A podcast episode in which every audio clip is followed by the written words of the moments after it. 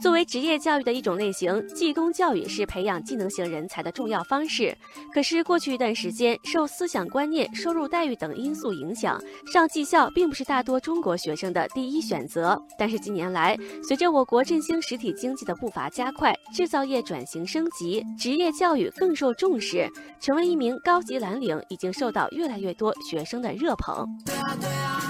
网友清风徐来学习的是汽车检测与维修专业。他说：“学好一技之长，自己又喜欢动手，专业加热爱，在就业中就能立于不败之地。”网友夏天说：“技校长期以来几乎一直是考不上大学无奈的选择，然而现在在就业市场上，他们已经成了香饽饽。”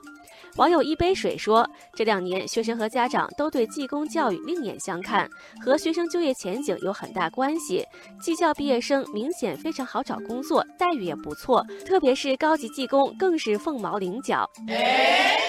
二零一九年中国大学生就业报告显示，二零一八届大学毕业生就业率为百分之九十一点五，其中近两届高职高专毕业生就业率高于同届本科。在西安技工学校，今年毕业的两百多名学生，绝大多数已经落实工作，其中一百多人将进入比亚迪、吉利等知名车企。高级蓝领成为就业市场的香饽饽。网友飞翔说：“现在技校毕业生根本不愁找不到工作，企业进驻学校抢人，学生刚入校就被签订下来，已经不再是新鲜事。”网友天空说：“一些高级蓝领的高薪待遇已经超过同类白领，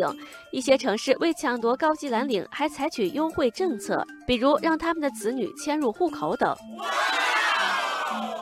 网友高山说：“高级蓝领前景可期，因为制造业转型升级不仅需要高端的技术，也需要最基础的执行者具有过硬的技能素质。”